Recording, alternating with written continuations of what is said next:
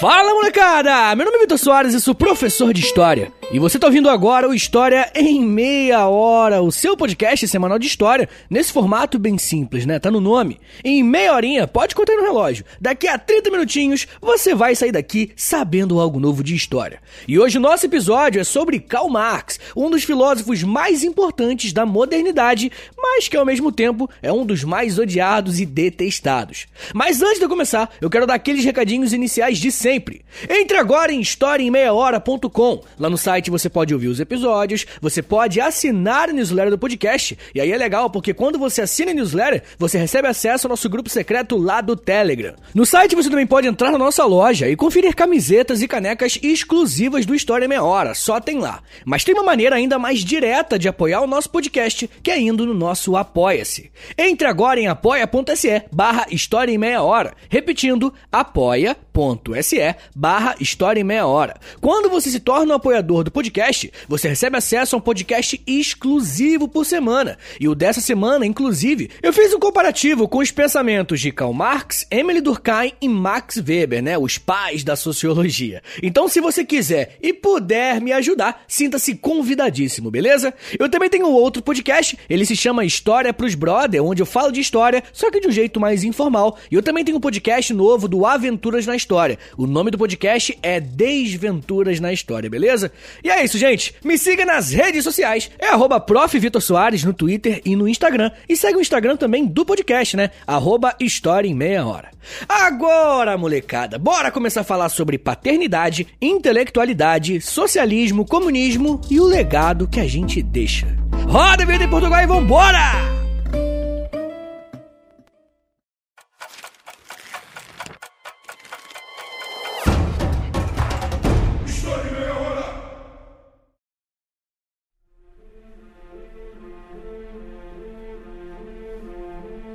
Escritor morre junto com a sua obra ou ideias duram para sempre? Um autor é responsável por aquilo que fizeram com suas teses após a sua morte? Por que Marx é tão odiado até hoje? Essas são algumas das várias perguntas que podemos fazer para começar a falar sobre esse personagem. E sério, poderíamos fazer muitas outras. Eu sei que falar sobre alguém como Karl Marx é algo extremamente polêmico, para dizer o mínimo. Mas se você está chegando agora no História Meia Hora, saiba que a minha intenção nunca é te convencer a nada, apenas falar de história. A gente vai usar aqui nesse episódio fontes e autores confiáveis para falarmos sobre esse personagem tão importante para a modernidade, gostemos dele ou não. Sempre que formos fazer uma biografia de alguém ou falar sobre os principais eventos da vida de um personagem, precisamos ter em mente que, assim como nós, as figuras do passado, até aquelas que ficaram famosas ao longo da história, também estão repletas de contradições, coisas legais que merecem ser lembradas e fatos nem tão bons que, se pudessem, esconderiam de todos. E eu faço essa observação para você não ouvir esse episódio e todos os outros que falamos de personagens específicos tentando encontrar erros, hipocrisias ou coisas do tipo. Mas enfim, gente, o Karl Heinrich Marx nasceu no dia 5 de maio de 1818 na cidade de Treveris, que ficava localizada no Reino da Prússia, atual Alemanha. O período em que Marx nasceu foi muito importante para a formação das suas ideias, uma vez que a Prússia era um dos países que estavam vivenciando diversas transformações sociais por conta da Revolução Industrial, que havia sido inaugurada alguns anos antes lá na Inglaterra. O pai de Marx se chamava Herschel Marx e sua mãe era Henriette Pressburg. Ambos vieram de famílias tradicionais da Prússia de origem judaica. O casal teve ao todo nove filhos, sendo Marx o terceiro mais velho. Seja por questões de trabalho ou até mesmo do dote que a mãe de Karl Marx recebeu ao se casar, a família Marx tinha uma boa condição financeira. O seu pai, que mesmo nascendo em um lar judeu, se converteu ao protestantismo e atuou como um importante advogado da sua cidade, chegando até o cargo de conselheiro de justiça. Com uma família bem grande e estruturada, Karl Marx teve a oportunidade de ter uma boa educação, coisa que infelizmente não era uma realidade para todos os cidadãos prussianos. Desde bem jovem, Marx se interessava por assuntos ligados à literatura e à filosofia. Mas, ao contrário do que muitos acham sobre os grandes pensadores do passado, isso não vinha do nada.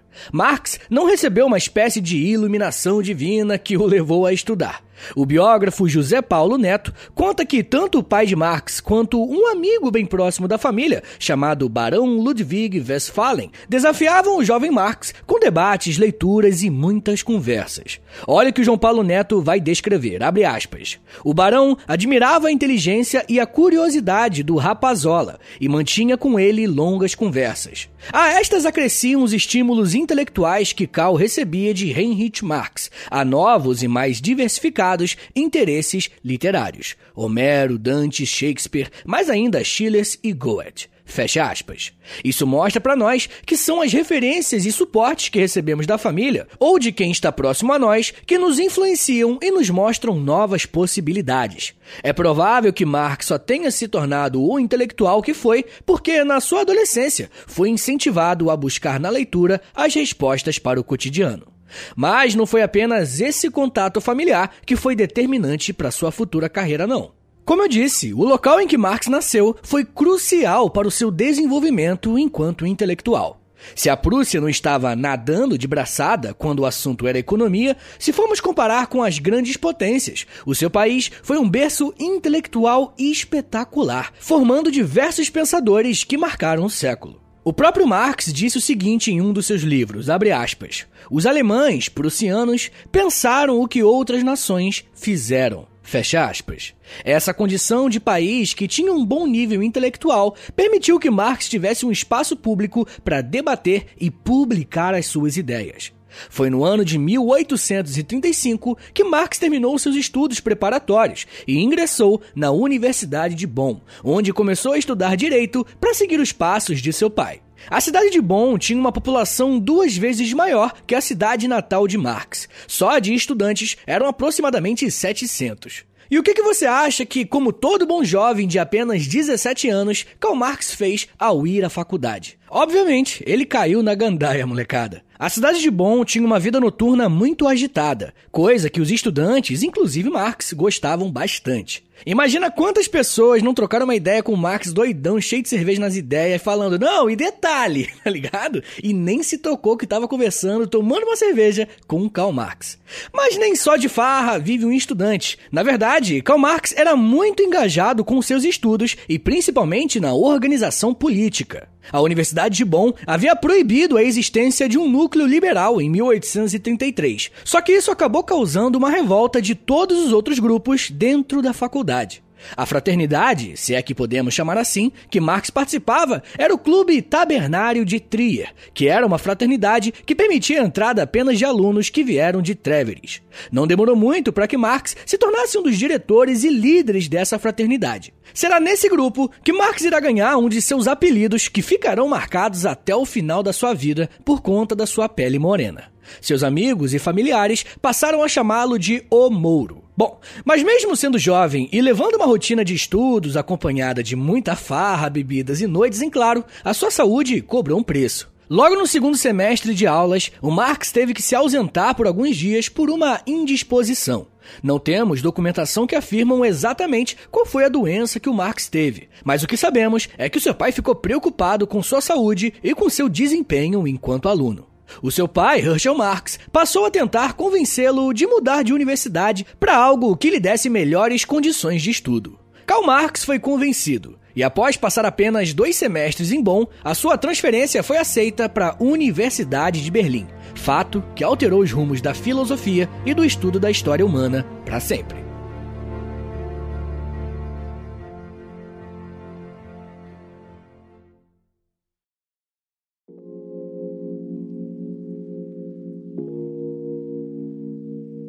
Em Berlim, Karl Marx manteve a sua matrícula no curso de Direito, porém, aos poucos, foi se interessando cada vez mais por filosofia. Para falar sobre essa mudança de rumos do direito para a filosofia, precisamos falar o quanto um filósofo em específico era muito importante para a Alemanha e tinha um destaque especial na Universidade de Berlim. Eu tô falando de George Frederick Hegel. Para muitos, o Hegel é um dos filósofos mais importantes da modernidade, ao mesmo tempo que é um dos mais complexos. E caso vocês queiram, eu posso fazer um episódio sobre ele, né? A trajetória, as principais ideias. É só mandar uma mensagem lá na DM do Instagram, arroba História Meia Hora. Bem, o que vocês precisam saber por agora é que Hegel era extremamente influente em Berlim e acabou falecendo no ano de 1831. Com sua morte, uma série de debates e confrontos de ideias serão muito mais comuns. Parte desse grupo de debates eram de hegelianos, que eram basicamente discípulos, com muitas aspas, de Hegel. E um desses locais de debate era o curso de Direito, no qual Karl Marx estudava. Basicamente, existiam dois grupos que tentavam manter o legado de Hegel, e um desses grupos eram os jovens hegelianos, grupo que tinha como um dos líderes o importante filósofo e historiador Bruno Bauer. Karl Marx foi se interessando por filosofia aos poucos, primeiramente tendo contato com Immanuel Kant e posteriormente com a filosofia de Hegel a partir dos jovens hegelianos. Durante esse tempo na Universidade de Berlim, o seu pai mandava cartas constantemente para saber se o filho estava mais focado nos estudos dessa vez, se ele estava cuidando também da sua saúde física e, claro, né, da saúde financeira. E é bem interessante porque, ao ler a biografia de Marx, é nítido como a sua relação com o pai era muito próxima. Infelizmente, o Sr. Herschel vem a falecer no ano de 1838, vítima de uma doença que já estava sem diagnóstico preciso há alguns anos. Como vocês podem imaginar, a notícia da morte do pai abalou bastante Karl Marx, que nem pôde comparecer ao funeral porque o seu pai morreu apenas três dias depois que o jovem foi visitar a família na cidade natal, e ele já estava retornando a Berlim. O que Karl Marx fez para lidar com o luto foi se dedicar ainda mais aos seus estudos. Um grande parceiro e influenciador na trajetória de Marx, a partir dessa perda principalmente, foi o próprio Bruno Bauer, o líder dos jovens hegelianos. Bauer provavelmente foi um dos maiores responsáveis por fazer Marx migrar de fato do direito para a filosofia e a história. A partir de 1839, Marx passa a se dedicar à filosofia grega, mais especificamente ao período pós-Aristóteles. Em 1841, Marx apresenta sua dissertação como doutor com o tema Diferenças da Filosofia da Natureza em Demócrito e Epicuro. Nesse momento, Karl Marx já havia chamado a atenção de muita gente com sua capacidade de colocar as ideias no papel, com um texto firme e ao mesmo tempo ácido. E uma das principais características que o alemão vai carregar desde o início da sua vida acadêmica será a forte relação com as fontes primárias. Ou seja, se Marx estudava filosofia grega no período pós-Aristóteles, ele fazia suas análises com os documentos do período, lendo e analisando e formando as suas próprias conclusões. Para quem é da história, sabe o quanto isso é importante e faz toda a diferença no momento de escrever uma pesquisa. Mas nem só com a cara nos livros vive estudante, né, minha gente? assim que chegou na Universidade de Berlim, em 1836, Karl Marx conheceu uma moça que iria roubar o seu coração. Eu tô falando de Jenny von Westphalen. Quando eles se conheceram, Jenny tinha apenas 22 anos e Marx 18. Porém, não era apenas a diferença de idade que colocava o relacionamento dos dois como algo incomum para a época.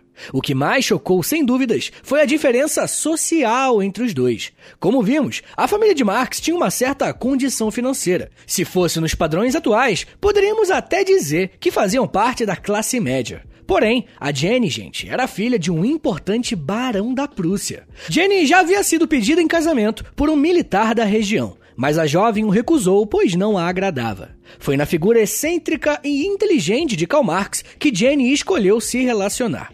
Uma coisa que pouca gente sabe é que Marx a pediu em casamento. Porém, o noivado durou sete anos, porque o filósofo queria concretizar a relação apenas quando tivesse condições financeiras para fazer isso o famoso enrolou a menina, né? Durante todos esses anos, eles passaram praticamente todo o tempo separados. Porém, Marx mandava muitas cartas e escrevia diários apaixonados. Quando Marx se formou como doutor em filosofia no ano de 1841, ele estava diante de um impasse. Precisava se ajustar financeiramente para poder se casar com Jenny, e a pressão aumentou ainda mais quando ela perdeu o pai em 1842. Só que tinha um problema. Um caminho natural de Marx era seguir pela vida acadêmica, se tornando um professor universitário ou algo assim. Porém, na Prússia havia subido ao poder Frederico Guilherme IV, que era radicalmente contra os jovens hegelianos, grupo o qual Marx fazia parte. Essa oposição aos estudantes fez com que o parceiro de Marx, Bruno Bauer, fosse demitido da universidade sob acusação de ateísmo. Como Marx e Bauer eram extremamente próximos, o jovem filósofo considerou que a vida acadêmica, pelo menos na Prússia, não seria um caminho possível. O caminho que o jovem Marx escolheu para poder trabalhar e sustentar a sua família, e ao mesmo tempo colocar os seus estudos em prática, foi o jornalismo. A partir disso, Karl Marx passou a escrever no jornal Gazeta Renana, um jornal que se tornou importante na cidade de Colônia por ser um impresso de oposição ao rei da Prússia.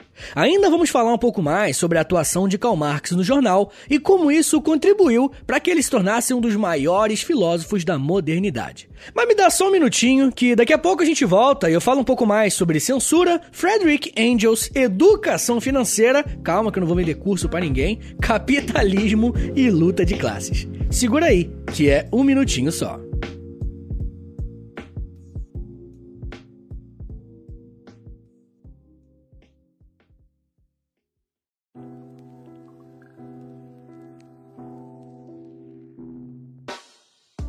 História em Meia Hora é parceiro da loja.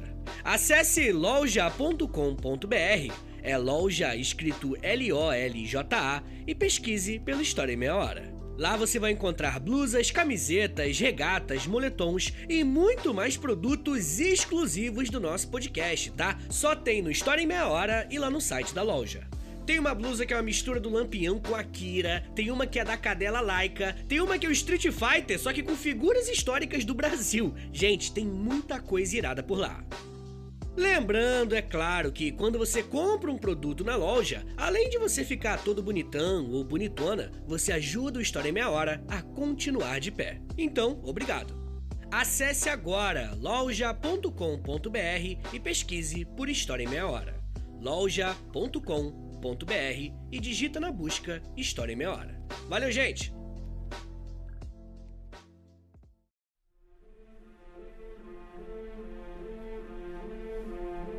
Abre aspas. É certo que as armas da crítica não podem substituir a crítica das armas, que o poder material tem de ser derrubado pelo poder material.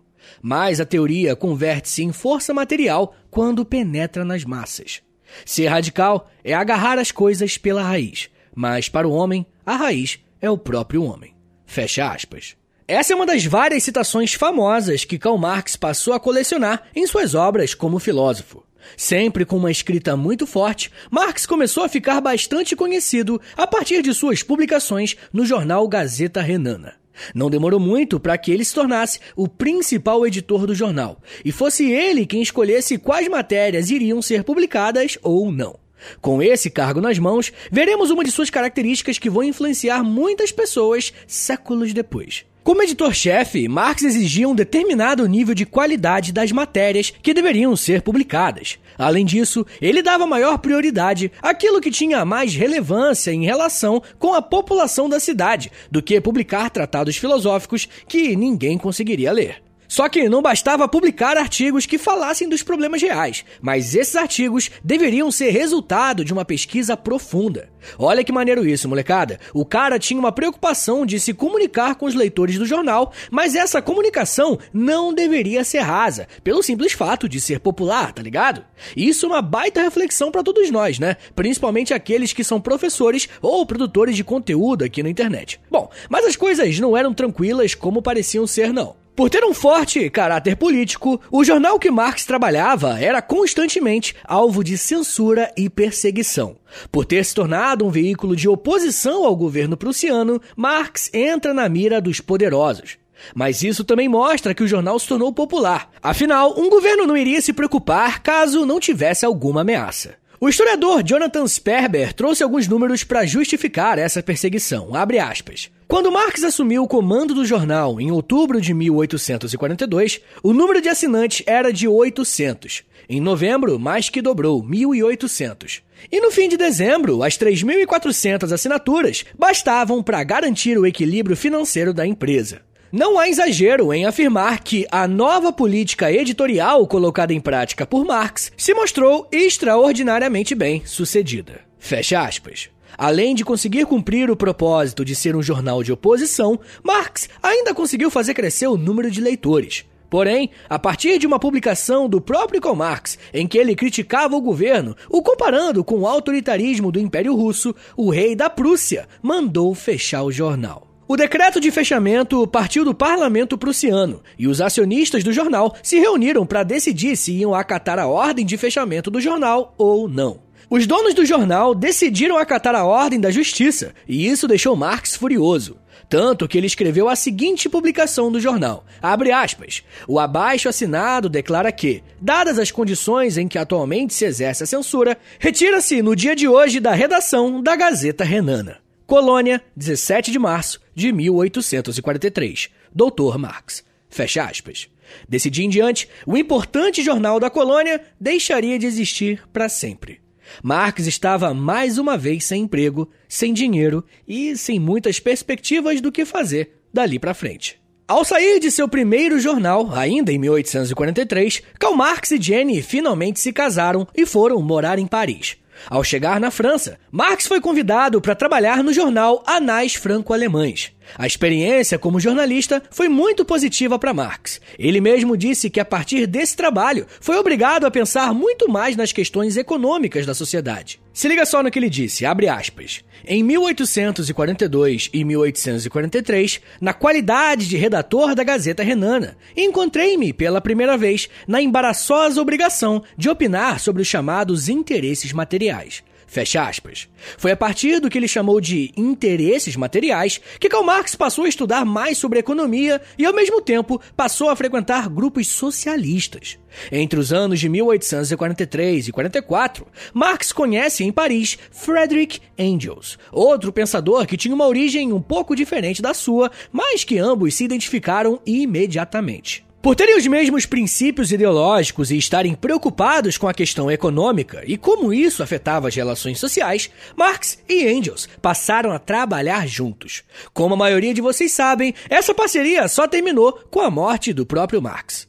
Bom, mas o que, que os dois faziam juntos? Além de escreverem artigos, a dupla participava de reuniões de células socialistas lá na França. Aqui no feed do História Meia Hora tem um episódio específico sobre socialismo. E eu recomendo fortemente que você ouça esse episódio assim que você acabar esse aqui do Marx, porque tem muitos conceitos que Marx e Engels trabalharam que estão bem detalhados por lá. Mas enfim, gente, a partir da década de 1840, Marx passa a se denominar um teórico socialista. E isso fica bem claro na publicação do Manifesto do Partido Comunista, transformando a Liga dos Justos em Liga dos Comunistas. Marx e Engels, a partir da publicação desse manifesto, passaram a trabalhar conceitos importantes, como a ideia de luta de classe e de materialismo histórico. Com esse trabalho, a dupla não só falava sobre a história do movimento operário, como também criticava uma série de movimentos socialistas que, para Marx e Engels, se recusavam a debater os problemas reais da classe trabalhadora.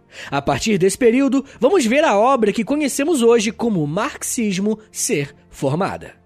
Porém, todo esse período foi acompanhado de muito sofrimento e de muitas dificuldades na família de Marx. Depois que se casou com Jenny, o casal teve ao todo sete filhos, mas apenas três chegaram à fase adulta.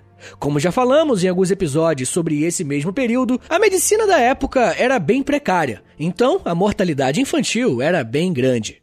Três dos filhos de Marx e Jenny morreram antes de completar um ano de idade. Mas essa dificuldade relacionada à medicina foi agravada com as crises econômicas que a família Marx passou. Se por um lado Karl Marx foi um grande teórico e escritor, por outro, ele não conseguiu fazer um bom dinheiro enquanto estava vivo. Por muitos anos, ele sobreviveu apenas com o dinheiro da herança da Jenny e de doações de amigos, principalmente do próprio Engels, que acabou se tornando um de seus principais mantenedores. A situação ainda piora se falarmos que Marx não era um cara que curtia muito essa parada de economizar grana, tá ligado? Quando entrava um dinheiro, ele gastava na hora com comidas caras e coisas assim. A socióloga Sabrina Fernandes tem uma tese bem interessante. Para ela, Marx ostentava essa vida, porque era o que os intelectuais da época faziam. Então, era uma forma de se integrar ao grupo que ele achava que fazia parte. Além de todas essas dificuldades financeiras, Marx precisou ainda lidar com a perseguição que sofria por conta daquilo que ele escrevia e falava. Ao afirmar que apenas uma revolução melhoraria a condição de vida da classe trabalhadora, Marx entrava na mira de muitas pessoas, desde governos que não queriam que esse papo político pegasse na massa trabalhadora, até ativistas políticos socialistas, mas que não achavam que a revolução fosse o caminho certo a ser tomado. A verdade é que Marx precisou se mudar uma série de vezes, pois foi expulso de algumas cidades, tendo que se instalar de forma definitiva em Londres a partir da década de 1850.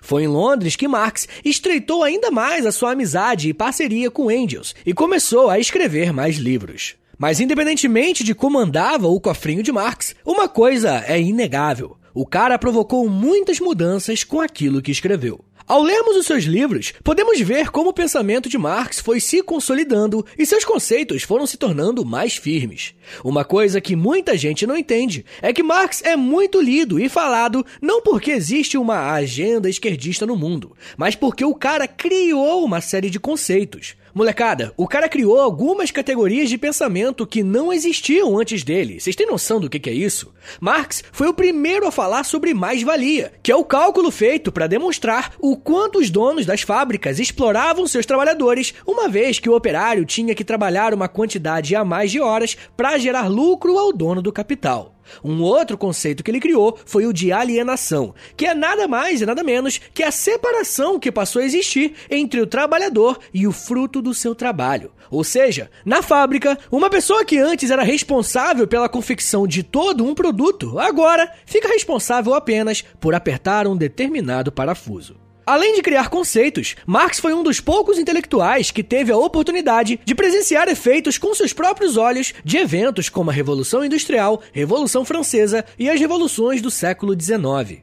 Um exemplo disso foi o livro 18 de Brumário, onde Marx analisa a ascensão ao poder do sobrinho do Napoleão Bonaparte, e ele diz nesse livro a sua famosa frase: A história se repete, a primeira vez como tragédia e a segunda como farsa. Falamos um pouco disso no episódio sobre a Comuna de Paris, caso queira saber mais. Marx teve ainda uma contribuição gigantesca para áreas do conhecimento humano, como a sociologia e a própria história. Talvez todas essas características tenham ficado evidentes na maior e mais completa obra de Marx, chamada O Capital. Nesse livro, Karl Marx irá estudar basicamente quais são as estruturas do capitalismo e quais são as suas principais características. Será nesse livro que Marx irá demonstrar como a história das sociedades humanas são baseadas nas relações de poder entre as classes sociais. Além disso, Marx irá dizer que o capitalismo chegará ao fim pelas contradições do próprio sistema capitalista. O Capital é uma obra tão grande que Marx conseguiu publicar apenas o volume 1 em 1867. Os outros volumes foram editados e publicados graças ao esforço de seu parceiro Engels. Inclusive, tem um filme bem legal que mostra como alguns textos foram produzidos. O nome do filme é O Jovem Karl Marx. E é claro que é uma ficção, né? Mas tem muita coisa que conversamos aqui e eu acho que pode te ajudar a entender ainda melhor. Karl Marx e Jenny von Westphalen foram casados por 38 anos. Pouca gente sabe, mas a Jenny foi uma figura central na trajetória de Marx. Ela foi praticamente uma parceira nos textos em que ele e Engels escreveram e editaram. Todos esses anos de militância e reflexão, mesmo nas dificuldades, fizeram com que Marx sentisse muito a morte de sua amada. Jenny veio a falecer vítima de um câncer em 1881, em Londres. Pouco tempo depois, a sua filha mais velha, Jenny Caroline, também faleceu, e isso jogou Marx em uma tristeza profunda. Ao longo de sua vida, Karl Marx teve muitos problemas de saúde, em grande parte relacionados ao pulmão. Karl Marx veio ao óbito no dia 14 de março de 1883, vítima de uma bronquite e de uma pleurisia. Após falecer, foi sua filha Eleanor Marx e Frederick Engels que editaram e publicaram uma série de livros póstumos. E eu nem preciso falar o quanto Karl Marx foi importante para o estudo da filosofia e da sociologia, mas principalmente para a história.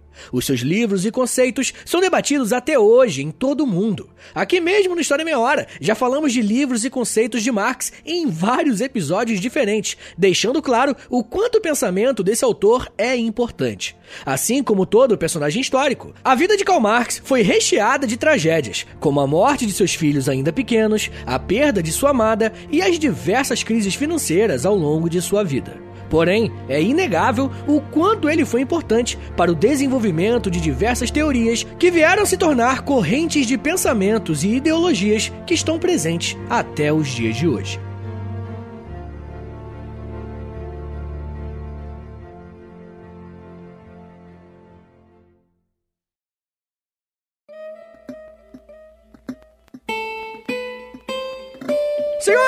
Senhores, muito obrigado por terem vindo até aqui. Eu gosto muito desse tema. Marx é um pensador muito importante, mas eu tenho certeza que muita gente vai me xingar.